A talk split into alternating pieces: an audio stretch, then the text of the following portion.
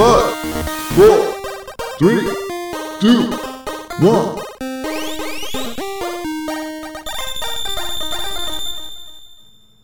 Good luck. Bienvenidos chutacupas, esto es el último Phoenix Down, episodio 50. Si han pateado un cupa, son uno de nosotros. Yo soy su anfitrión, Esteban Mateus, y a mi lado tengo como de costumbre a mi hermano, el hombre que es igual de potente en modo portátil que en modo sobremesa, Eleazar Mateus. ¿Cómo estás todo, Eleazar? Esa introducción, ¿verdad? Thank you. Eso es casi como que, como que sigue the whole package. Si da la impresión de lo que vamos a hablar hoy, que tiene eso, tiene todo lo necesario. Es, demasiado fino lo que está haciendo Valve. Lo único es el precio. Ouch. tú sabes que lo barato sale caro. Aquí todavía estiraron el límite de lo posible y yo creo que es asequible para lo que venden. Es una buena propuesta, una propuesta interesante que vamos a estar analizando en este episodio. Muy bien, si se preguntan qué es lo que están escuchando, este es nuestro podcast semanal, en donde conversamos sobre las noticias de la semana, así como tips de diseño de videojuegos al analizar lo que estamos jugando y programas que vemos que nos parezcan interesantes también, como en la sección de Se te olvidaba. El estreno de este podcast es un beneficio exclusivo para nuestros patrons de 2 dólares en adelante, que lo escuchan en caliente el mismo día en que lo publicamos en Patreon. En el caso de que no puedan apoyarnos, pueden esperar una semana más y lo colocamos de manera gratuita en nuestros portales alternos, como podcast.com, Stitcher, Anchor, Breaker, Google Podcast, Pocket Cast, Radio Public y Spotify. En el caso de que estén escuchándolo de forma gratuita, les agradecemos que compartan este show con todos los que lo puedan disfrutar para que tenga mucho más alcance y crezca nuestra comunidad. No importa de la forma en que nos estén apoyando, es toda bienvenida. Esta semana tuvo un montón de noticias de diferentes índoles. Tuvimos retrasos, tuvimos anuncios de cambios de nombres en las franquicias, como lo que pasó con el Pro Evolution Soccer. Hubo de todo, pero lo principal fue que dos grandes se lanzaron al ruedo y definitivamente tenemos que hablar sobre eso. Por eso es que son nuestras noticias principales. Sin darle más largas, entonces pongámonos cómodos y enciendan ese aire acondicionado. Vamos a relajarnos este fin de semana. Es hora de hablar sobre videojuegos.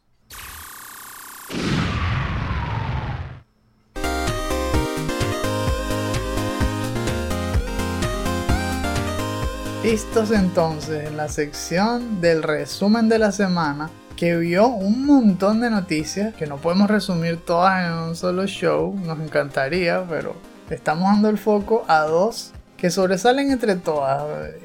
Vimos incluso como Nickelodeon sacó casi un clon de Super Smash que estuvo a punto de ser parte de este noticiero, pero es que lo, que vimos sobre Valve y Netflix era tan jugoso que no logró entrar en, la lista. Tal vez lo veremos más adelante cuando lo estrenen o algo así. Que un Super Smash con puro personaje de, de Nickelodeon, de series como SpongeBob, Las Tortugas. Vamos a ver qué sucede con eso. Pero entremos entonces en las noticias de la semana. Empezando por Valve, que saltó al negocio de las handhelds presentando su nuevo aparato llamado Steam Deck. Eso ocurrió el 15 de julio a través de toda una campaña que se dio no solo a través de redes sociales, sino con un enlace que hicieron con IGN. Ellos revelaron una serie de trailers y le dieron la exclusiva, yo creo que durante todo lo que queda de mes, para que la famosa página de videojuegos les haga entrevistas y demostraciones que van a ir publicando poco a poco.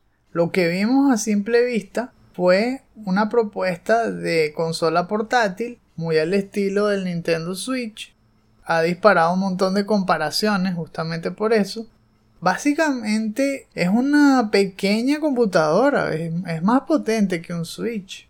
Si analizamos rápidamente los specs, tiene un CPU AMD Zen 2 de 4 núcleos y 8 threads. Y el GPU es AMD RDNA2.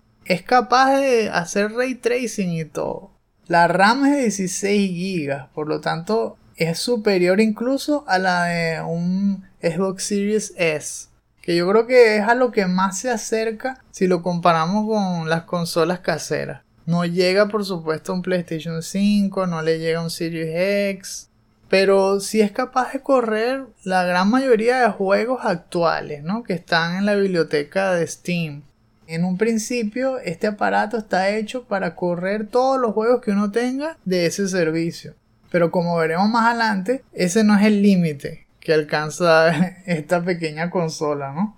El display o la pantalla es de 7 pulgadas y es LCD y es touchscreen además. Pero la resolución, según lo que vimos en las entrevistas, realmente es de 1280 x 800 con un refresh rate de 60 Hz.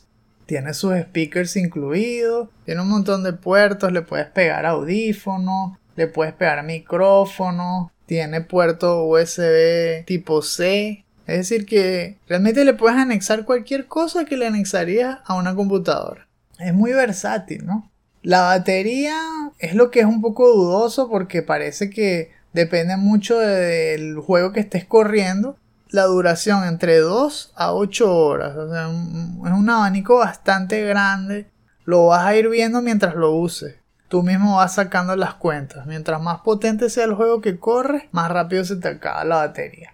Y también vimos así por encima, para terminar como diciendo la ficha del aparato, es el precio, ¿no? Que, que, nos ofrece tres versiones, que dependen en un principio de la capacidad de almacenamiento. Tenemos la versión básica, que es de 64 GB y cuesta 3.99. No 3, sino 399 dólares. Luego una versión intermedia de 256 GB que cuesta 529 y una versión de 512 GB que cuesta 649. Después de ver todos estos specs y los primeros trailers, las entrevistas, ¿qué impresión te da esta nueva propuesta de Valve? Nada más viendo esto de los 256 GB, pareciera como más poderosa que la computadora que tengo ahora. Entonces, Eso ya es increíble. Es así chiquitica, pero ya es mejor. Y no solamente eso, sino que va a poder correr todo ese montón de juegos de Steam. Y no solo de Steam, porque según lo que salían las entrevistas con IGN, también uno podía instalar ahí la Epic Game Store. Uno podía descargar o jugar videojuegos de Xbox, de Game Pass, de computadora es un, dispositivo que sí se ve un poco grande en comparación con el, con el Switch. Parece que puede ser un poco más, tal vez, aparatoso. Pero el aspecto visual, yo creo que es lo que lo venden. Te hace sentir que está, que tienes en las manos un dispositivo moderno. Estás dando un paso más a las máquinas del futuro. Esa es una de las cosas que me gusta. Eh, teniendo los recursos, yo creo que me compraría sobre todo la, la versión intermedia. Porque creo que vale la pena. Es básicamente un Switch que corre juegos de Steam. El Switch no, no, solamente corre juegos de Nintendo. Yo creo que, que los de Valve dieron en el clavo. Debe haber bastantes personas que querían tener algo así. El Steam Deck 2 o Nintendo. es que las comparaciones no, paran. O porque uno, en cuanto al look, es un poco más ancha. Es más, mucho más gruesa, eso sí. Y es más pesada. Porque tiene muchos componentes que generan calor, entonces tuvieron que meterle espacio también para que los ventiladores funcionaran adecuadamente. Es toda una obra de ingeniería realmente se ve compleja y de hecho no se le pueden cambiar los componentes. O al menos Valve no lo recomienda. Hay mucha gente que sí se lanza a eso, ¿no? Abrirlos y ver cómo funciona y ver cómo repotenciarlo. Porque como decimos, es tal cual una computadora. Y en teoría se puede. pero como es tan compacto, Valve dice que no debe hacerse, que eso viola la garantía y todo. Entonces hay que dejarlo tal y como viene. En cuanto a los problemas de almacenamiento, lo que ellos ofrecen es un puerto de expansión con memoria flash que sí puedes comprarle de la que tú quieras, ¿no? De la capacidad que sea. Pero hay que hacer la salvedad de la velocidad. La velocidad de data va a ser significativamente más lenta en la memoria flash. Si tú quieres correr un juego muy pesado o que requiere mucha lectura, como un juego open world, necesitarías que corra del disco SSD que trae la consola, porque son SSD. La cuestión es que también varían dependiendo de la versión ¿no? que vimos. La versión básica te trae un SSD, pero es de una tecnología más lenta. Es de tecnología eMMC. A diferencia de las dos siguientes, que son las de 256 y 512, que tienen el SSD, pero es NVMe. Esa tecnología le da mucho más velocidad. Es decir, que esas versiones son las más adecuadas para correr juegos open world que muchas personas me imagino que querrán correr. Porque ¿quiénes realmente se van a comprar esta nueva consola? Sino los que les gusta jugar su mayoría del tiempo en PC. Entonces van a querer correr los mejores juegos. Si de verdad quieres correr los mejores, es más recomendable invertir en esas dos versiones. Si lo que quieres es jugar los juegos de menor calibre que tengas en tu biblioteca, pero igual mucho más de lo que puedes en tu computadora actual, entonces te sale bien comprarte la de 399. Como es una mini PC en todos los sentidos, vale la pena poner ese extra para que tengas todo el abanico disponible. Imagínate, el SteamOS es basado en Linux y está hecho para correr la biblioteca de Steam pero ya sea que le hagas particiones o incluso lo borres, porque te dan la opción, puedes borrarlo y meterle Windows. Así que puede correr exactamente todo lo que puede correr una computadora normal, un desktop. Incluso le puedes pegar un monitor, le puedes pegar un teclado, o sea, te lo llevas a la calle tranquilamente, juegas o haces lo que tengas que hacer, no solo jugar, obviamente y luego cuando llegas lo pones y lo conectas a un monitor. Las conexiones se pueden hacer con un dock, que en eso también se parece a un switch. Actualmente no sabemos cómo se verían los docks oficiales de Valve, pero ellos ya dijeron que están trabajando en eso y que los van a sacar. Pero que por ahora uno se puede comprar cualquier dock de Amazon que sea compatible y te funciona lo están haciendo muy abierto. Quieren que no solamente se compre la versión de ellos, sino que otras compañías que quieran invertir también tengan permiso de crear su propia versión del Steam Deck. Lo que yo veo es que hay un historial de esto en Steam que se repite.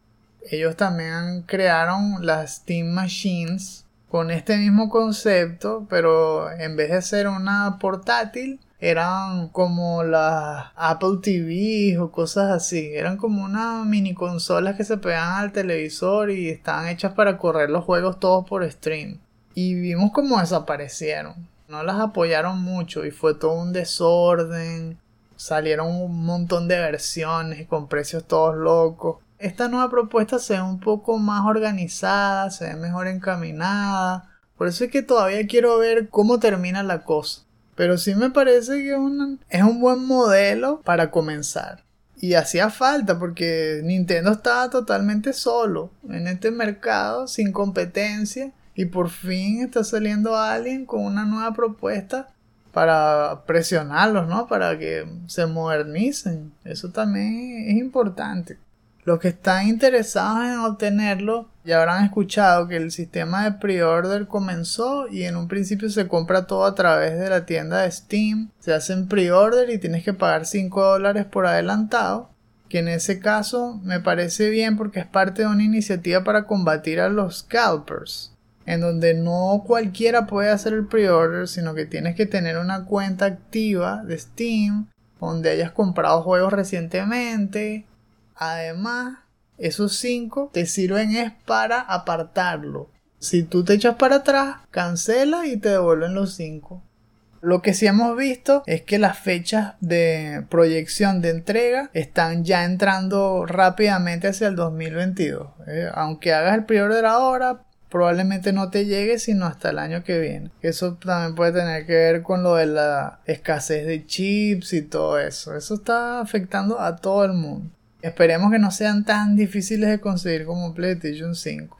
Así que bueno, hay una nueva opción es una opción cómoda, se siente fresca y es mucho más que una consola portátil. Es una computadora con, todo, con todos los hierros. Muchos dirán, bueno, ¿y cuál es la diferencia con una laptop? Yo digo el precio. El precio es un buenísimo precio para una computadora tan potente como esta comparada con una laptop que fácilmente te llega a los mil dólares o euros. Esto es casi la mitad y puedes correr todos los juegos de tu biblioteca de Steam. Están jugando Control. Y Control juega, es un juego que exige bastante. Y les corre rapidito, no, le, no, se ahogan los frame rates. Está bien, está bien. Vamos a ver si esto ya representa un cambio de paradigma para Steam, si lo apoyan seriamente y si el Steam Deck tiene futuro. En la segunda noticia vamos a hablar un poquito sobre lo que pasó con Netflix que literalmente quiere ser el Netflix de los videojuegos. Tantas veces que se dijo esa frase con servicios de alquiler como obviamente Game Pass y después PS Now e incluso Stadia. Y ahora Netflix dice, no, ya va. Solo puede haber un Netflix de lo que sea y somos nosotros. Entonces anunciaron que están expandiendo su negocio hacia los videojuegos quieren incluirlo como parte de la suscripción. De hecho, comenzaron a contratar gente ya que apunta más o menos hacia el enfoque que quieren darle a esta nueva expansión. El primero que salió en las noticias, que lo revelaron en un artículo de Bloomberg, fue a Mike Verdu. Mike Verdu es un antiguo ejecutivo de EA, es decir, de Electronic Arts, y también ha trabajado para Facebook. El nuevo cargo que le están dando aquí es vicepresidente de Game Development. Y antes de esto, él fue el vicepresidente a cargo de contratar developers y traer nuevo contenido para la línea Oculus de Facebook. Estamos viendo aquí que la línea de juegos que están buscando no pareciera ser exactamente la línea AAA que estamos acostumbrados. Eso fue lo que vimos en el 14 de julio. Pero ya después de varios días Hoy, por ejemplo, empezamos a ver que Jeff Keighley y otros reporteros están confirmando que Netflix se va a meter primero es con juegos móviles, juegos para tabletas y cosas así. No van a ser los juegos grandes que pensábamos. Y eso corresponde también cuando seguimos explorando todo el currículum de Verdú. Verdú también trabajó en versiones móviles justamente de The Sims, Plants vs. Zombies y Star Wars, mientras estuvo en EA, ¿no? Y asimismo fue el Chief Creative Officer para Singa entre el 2009 y el 2012. Sí, sí, esto está enfocado más hacia juegos móviles, pero igual parece un comienzo de algo que pinta interesante. Porque si hay alguien que tiene la infraestructura para hacer buen stream de videojuegos, debería ser Netflix, ¿no? Ya están acostumbrados no solo a series, sino a películas. ¿Verdad? Es como si estuvieran ah, comenzando por esa parte como una prueba para tip the toes. Están metiendo el dedo gordo así del pie para ver qué tan fría está la piscina. Sí, eso, eso. Como dicen, nunca se han metido eh, en el área de videojuegos. Y capaz quieren comenzar por ahí para familiarizarse con estar manejando diferentes áreas del mercado. Ya concentrándose más en desarrolladores de videojuegos, en, entusiastas de videojuegos, en, bueno, en las personas claves de la industria como tal, ¿no? Sí me parece bastante interesante, aunque yo como no uso mucho aparatos móviles, actualmente no me llama mucho la atención. Sí, es verdad. Si son juegos móviles no me interesa. Pero aún así, vemos que están pensando más allá. ¿Y cómo lo sabemos? Porque también hay evidencia de que están comenzando a construir su propio equipo de gaming. Y me refiero a game development. Están armando ya en su página toda una serie de ofertas de trabajo. O sea, están expandiéndose realmente. Y buscan, yo creo que eventualmente hacer juegos. Ahora, no se sabe de, qué calibre ni de qué estilo. Pero hay otras pistas como que consideran que Fortnite es uno de sus rivales en cuanto al consumo de tiempo libre. Hemos visto artículos que cuentan que Netflix ha perdido muchísimos suscriptores últimamente, porque también subieron los precios, ¿no? Ahora con esto que están añadiendo, están diciendo que es sin aumentar de precio, pero ellos ya habían aumentado el precio, o sea, esto más bien es equiparándose a lo que le habían aumentado antes, si lo ves de, de cierto modo, ¿no? Netflix y los videojuegos cada vez se están enlazando más. Vimos cómo empezaron a hacer juegos sobre sus series. Por ejemplo, Stranger Things empezaron a dar licencia para que le hicieran videojuegos y le hicieron el, el video de Stranger Things 3. Asimismo, vimos cómo están empezando a probar con contenido interactivo, haciendo películas en donde tú eliges los desenlaces, como un Choose Your Adventure, como hicieron con el episodio este especial de Black Mirror, que era Bandersnatch o algo así. Y también vi que hicieron algo con Carmen Sandiego, bro. Yo no lo había visto. Yo veo esa serie, pero no sé cuál era ese que tú elegías el desenlace. Pero ves, están haciendo todo ese tipo de pruebas nuevas de interacción con el usuario. Ahora están pensando en hacer videojuegos. Y además están haciendo series sobre videojuegos. Entonces yo creo que es el paquete completo. Porque si ahora empiezan a añadir no solo juegos móviles y esto, sino juegos AAA, eso les ayudaría no solamente a atraer nuevas personas a, su servicio, sino a favorecer a que las personas que solo ven series también prueben el juego o viceversa, porque si ya estás jugando el juego y ellos mismos le hacen la serie, entonces también vas a querer ver la serie. Es el negocio redondo lo que están tratando de hacer. Es como el siguiente paso, que es lo que les faltaba y que a veces las compañías no dan y luego se extinguen. Bueno, ellos están haciendo como future proof. Están haciendo lo que no quiso hacer, por ejemplo, Blockbuster y cosas así. Que cuando Blockbuster estaba en el tope, no se atrevió a meterse en lo digital. Y después por eso desaparecieron. Bueno, aquí Netflix no. Aquí Netflix está viendo que los videojuegos están siendo cada vez más importantes en cuanto al consumo de tiempo libre y ellos se están metiendo en eso una vez también, ¿no? Vimos que de una vez cuando anunciaron esto, similar a lo que pasó con Ubisoft la otra semana, las acciones de Netflix aumentaron, subieron un 3.3% justo después de que Bloomberg publicó la noticia. Y también vimos por encima que empezaron a salir ya rumores de que en la app de iOS hay gente que se puso a minar información y empezó a encontrar fotos de juegos de PlayStation. Hay fotos de, de controles DualSense, hay fotos de Ghost of Tsushima y no se sabe si es que las usaron de decoración nada más o si se está cocinando un trato entre Sony y Netflix para que sus juegos aparezcan ahí que también sería potentísimo y no sería nada raro porque ya Sony hizo acuerdos con Netflix pero para las películas, para que las series y películas de Sony salieran primero en Netflix, entonces están a un paso ahí de que también sean los juegos. Vamos a ver cómo se sigue desarrollando esta noticia, pero puede ser el comienzo de algo grande, ¿no? Algo que los diferencie de Disney, Warner Media y Amazon. La guerra esta de, del streaming se está poniendo cada vez más potente. It's quiet. Too quiet.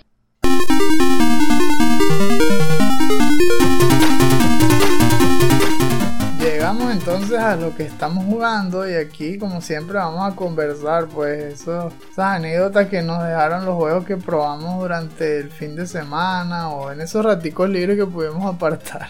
Aquí en mi lista tengo nuevamente Horizon Zero Dawn para contarles un poco más sobre las cosas que vi. Y la vez pasada estábamos hablando de la AI de combate, de los humanos, y todo eso. Esta vez seguí explorando, no hice casi misiones de historia, porque el mapa eh, de, verdad eh, cuesta, ¿no? Sacarle todas las misiones ahora que lo veo cada vez estoy más seguro de que este juego me va a tardar casi que meses si lo quiero hacer todo porque Uno, no lo estoy pudiendo jugar por tantas horas como quisiera, solamente lo juego un ratico el fin de semana. Y a ese paso va a ser eterno, porque hay muchas cosas que hacer y muchas de las misiones también me he estado dando cuenta, sobre todo las que son secundarias, requieren mucho que vayas y vengas. Siempre te mandan a buscar algo, pero no solamente vas, sino tienes que regresarte a la persona que te la mandó para entregarle algo, para hablarle. Eso te hace perder mucho tiempo. Porque si no lo haces así, igual puedes, qué sé yo, ponerte a gastar los, bultos esos que son para hacer fast travel, pero tienes que luego reponerlo. Para poder crear más, tienes que empezar a matar a todos los animales de la selva como siempre. matar puro jabalí, matar puro pavo, para poder crear otro, otro bulto de viaje. Así que de todas, todas te quita tiempo. Y uno trata de hacerse una ruta más eficiente ahí para tratar de ahorrar tiempo, ir más rápido, agarrar todas las misiones que puedas en la zona. Es un ensayo y error constante con ese juego. También te familiariza con los monstruos y que son como estos los dinosaurios. Y cada vez uno se los vacila más fácil. Por ejemplo, ahora que uno tiene una habilidad que puede silbar, eso resulta que atrae a los a, las criaturas justo donde tú estás. Y si tú te estás escondiendo en un matorral no te ven. Ya he subido de nivel y pegó durísimo de cerca. Entonces nada más me meto en el matorral cerquita, silbo. Y el bicho viene directo hacia mí y le pego ya una puñalada toda anestesia y mueren de un golpe. Y también ves las mañas de la computadora, como lo de los tigres estos dientes de sable, que son unos salvajes, pero apenas tú pones una cuerda eléctrica, como le dije la otra vez, ni se te acerca. Entonces, que bueno, mala tuya, pues nada, pongo la cuerda ahí y ya les empiezo a pegar flechazos y flechazos y, y, lo que hacen es picarse, pero nunca te, te saltan encima ni nada. Y que bueno, muérete ahí, pues. Más fastidioso resultan ser los scrappers, que son mucho más chiquitos que un diente de sable, pero que disparan de lejos. Entonces, eso sí. Pero esto lo que cuesta es tiempo y muchas flechas, porque aguantan bastante golpes. Son unas esponjas de, de, de flecha. Pero no por el daño que me hagan. Descubrí también que hay unos lugares que están metidos como dentro de las montañas que son unas bases todas antiguas, que ellos le dicen reliquias, pero que realmente son partes futuristas de la civilización que se extinguió. Es como meterse en las partes de Matrix que eran en las ciudades de las computadoras. Bueno, pero es como un hueco metido dentro de todo el paraíso, todo el bosque y tal, pero te metes en esa cueva y todo es mecánico. Bueno, ahí se hacen unos retos que al final valen la pena porque te destapan la habilidad de poseer más especies de criaturas. Que también me ha resultado útil porque me he puesto a poseer los que son más pequeños, como unos velociraptores que se llaman Watchers. Y los bichos se vuelven locos. O sea, tú posees a uno de ellos y se lanzan como contra cinco él solo. Que bueno, está bien, pues. Sacrifícate ahí. Hay veces que lo vi el bicho se motinó contra un cangrejo de esos gigantes. Y el cangrejo nada más le pegó un lepe y ya que silencio. no lo mata un solo golpe. Es un vacilón hacer todas esas pruebas, tratar de poseer y ver qué especies son mejores para enfrentarse entre sí, contra los de su misma especie o contra otros. Y así, ¿no? Uno va explorando y te va dando cada vez más experiencia que también vi que sí vale la pena. Yo pensaba que valía menos la pena cazar que hacer misiones secundarias, pero ahora que lo he jugado más me doy cuenta que depende de la especie. Hay unos que sí vale la pena cazarlos y matar a varios, pero igual te toma tiempo. En este juego realmente tienes que tener tiempo libre para aprovecharlo al máximo.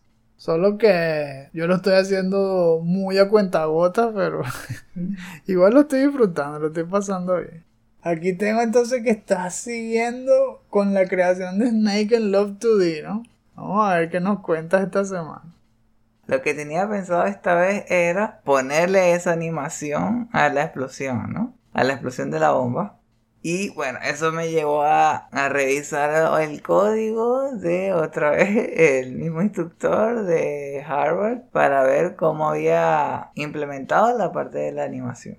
Y ver cómo le daba mi giro, ¿no? Porque él lo hizo todo basado en sprites. Pero yo lo único que quería era poner una animación que cambiara una figura en el tiempo, como que si le fuera cambiando un valor por cada siguiente fase, ¿no? Por cada frame. Entonces hice como una mezcla, muy parecido al Game Jam, donde empezaban a pasar cosas raras. Había implementado todo, en teoría debía funcionar, pero después cuando vengo y lo pongo a probar, lo que veo es que sale la bomba, hace el primer cambio. Ajá, ajá, sí. Comenzó la animación. De repente, pasó mucho tiempo, no veo ningún cambio y salta al último frame tú me dijiste que eso era casi como Game and Watch. ¿Sí? Era así tal cual eso, como que, ajá. Comenzó ahí, explotó. eso es todo. Dos frames. Me ayudó mucho que pude ver valores de las propiedades de los objetos en la consola. Algo que ni siquiera el instructor hizo en la clase. Porque como él ya lo había programado todo, él ya sabía más o menos de dónde venía el error y lo analizaba y lo resolvía ahí mismo. Pero en mi caso, yo quería ver una forma más directa, como más interactiva de ver qué era lo que estaba pasando, ¿no? Como, como hacerlo de debug, hacer un debug mm. de, del juego y ver el rastreo de todas las operaciones y ver cómo era que estaba manejando los valores. Gracias a eso fue que pude ver que estaba haciendo cálculos sobre valores que yo juraba que era una cantidad y eh, al final era una totalmente diferente. Por ejemplo, yo pensaba que había un valor que era así, exactamente 16 y eh, al final era la mitad. Entonces, claro, la explosión se veía gigante, o sea, funcionaba, pero la explosión era inmensa pero también quería manejar con valores para que tuviera un tamaño en específico. Entonces eso también me ayudó. Yo veía en la consola, ah, cuando la explosión tiene tanto de radio, se ve así en, en la pantalla. Ese es el valor que quiero que tenga. Entonces en base a eso es que yo calculé la fórmula. Y al final el máximo es como el tamaño de una celda si te imaginas que la bomba abarca una celda, la explosión, el radio de la explosión, abarca todas las celdas adyacentes a esa bomba. Es lo que te he dicho, hasta ahí llegué. Pero sí aprendí mucho, sí aprendí mucho porque ya sé cómo hacer la animación, ya sé cómo aislarlo, lo encapsulé, si pude, esta vez sí funcionó lo de orientado a objetos, no salieron errores raros. Y hace tal cual lo que estaba pensando. Una explosión que dura cada ciertos milisegundos por frame y tú lo puedes ir modificando para que sea más rápido, más lento. Hasta lo que puede hacer es que, suponte, son 5 segundos y tú quieres que explote antes y tiene que volver a salir otra bomba dentro de 5 segundos. Bueno, si termina antes, la, la, animación termina antes de los 5 segundos, no se ve nada en la pantalla y después aparece cuando terminan los 5 segundos. Que uno de los últimos errores que tuve es que venía, explotaba y se quedaba en el último frame congelado hasta que se acaban los 5 segundos. Terrible. Eso lo modifiqué para que, ah, llegas al último frame, desaparece. La semana que viene lo que voy a hacer es que la explosión le haga daño a la serpiente. Esa es la idea. Que si toca a la serpiente le hace daño y el feedback va a ser que va a disminuir de tamaño. Va, a perder una celda. Hasta ahí. y luego lo hace en 3D.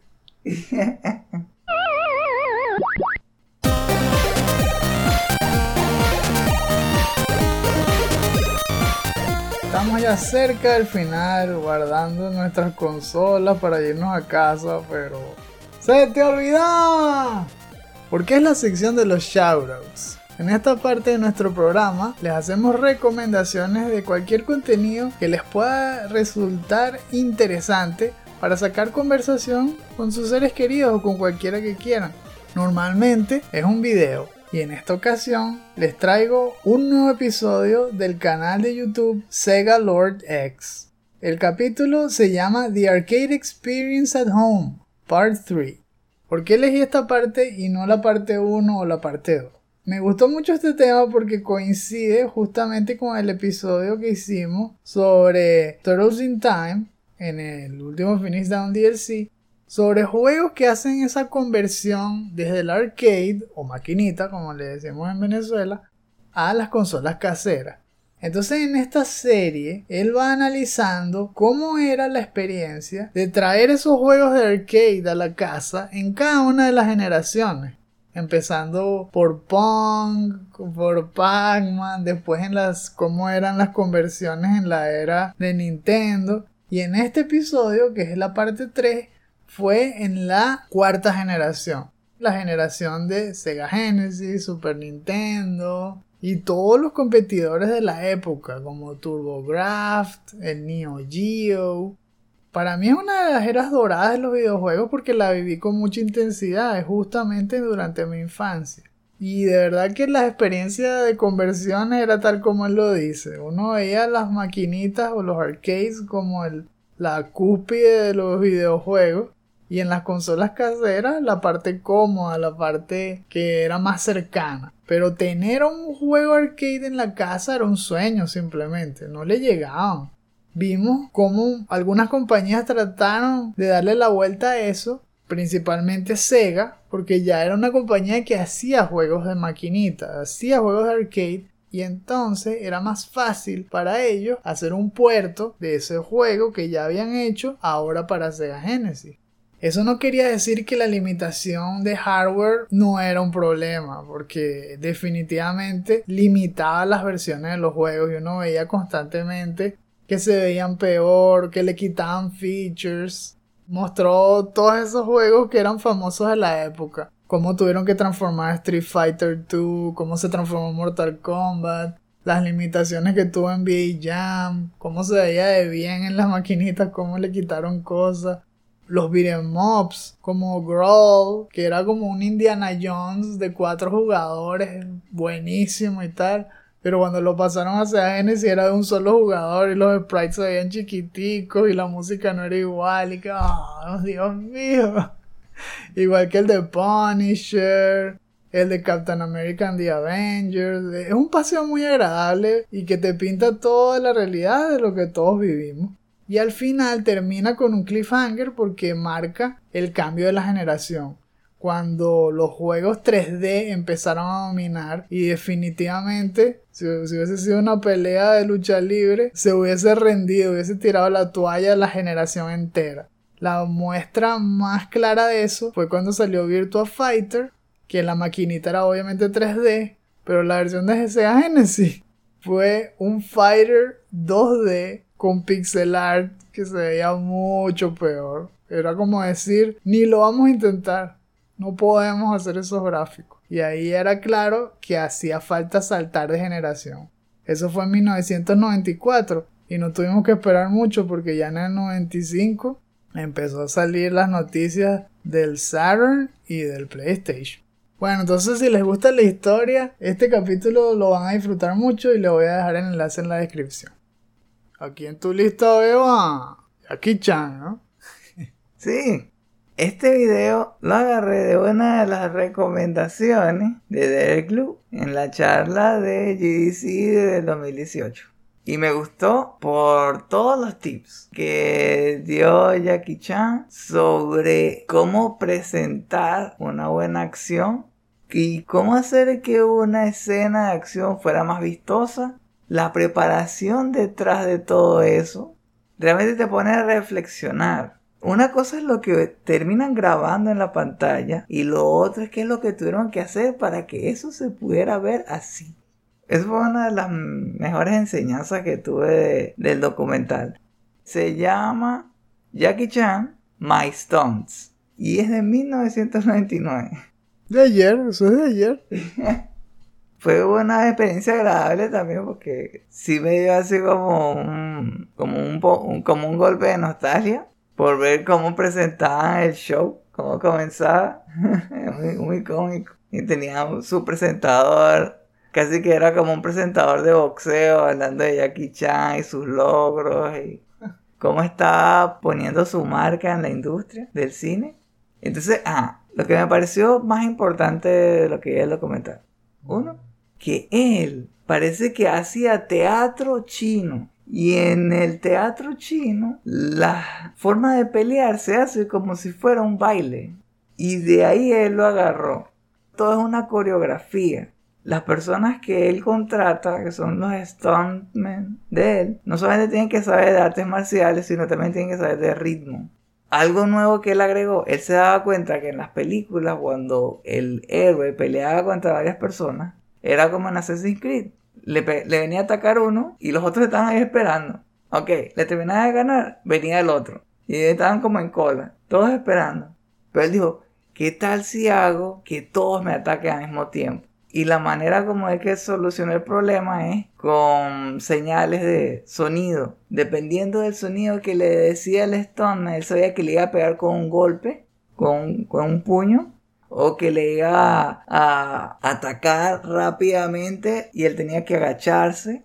Todo lo que él veía tenía un sonido en particular, pero los que lo atacaban por atrás tenían que hacer otro sonido. Y el sonido tenía que decirle, te va a pegar una patada o te va a pegar un puño. Esa clase de cosas. Algo que también me pareció muy interesante es que para él todo es pose. Él piensa mucho en pose. Y porque así parece que era la manera de hacerse antes. Cuando él filmó el documental, todo era la expresión facial del héroe, ¿no? Como que era así todo como de, de acción, de rabia. la, me imagino la cara de, de Sylvester Stallone o de Arnold Schwarzenegger, sí, todo era así como de, así como, ¿no? Pero él dijo, no, lo más importante antes era la, la pose final o la manera en que se mostraba el dinamismo del ataque viéndose desde, desde lejos como una silueta. Entonces yo creo que eso debe ser clave, por ejemplo, para animación. Como el follow through. Sí, ¿verdad?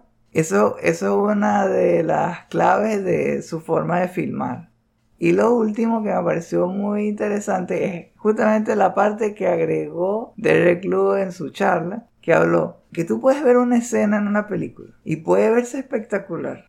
Y tarda que sí, dos segundos, un segundo y medio. Y dices, wow, que esa persona sí tiene clase, sí tiene estilo. Pero él, él dijo, Sí, pero eso es realmente me- para poder lograrlo tuve que repetir la toma 120 veces. Se ve fácil, pero la verdad es que lo único que necesitó fue paciencia. Básicamente su mensaje fue, tú también puedes hacerlo. La cosa es si tienes la paciencia para hacerlo. Porque uno solo ve el producto final, no ve el proceso. Sí, y entonces eso fue lo que me gustó, que mostró el proceso detrás de todos los stunts espectaculares que hizo en sus películas. Si les llama la atención, también se lo vamos a dejar en la descripción. Para que vean cómo Jackie Chan transformó las peleas estilo Assassin's Creed a Batman Arkham Asylum.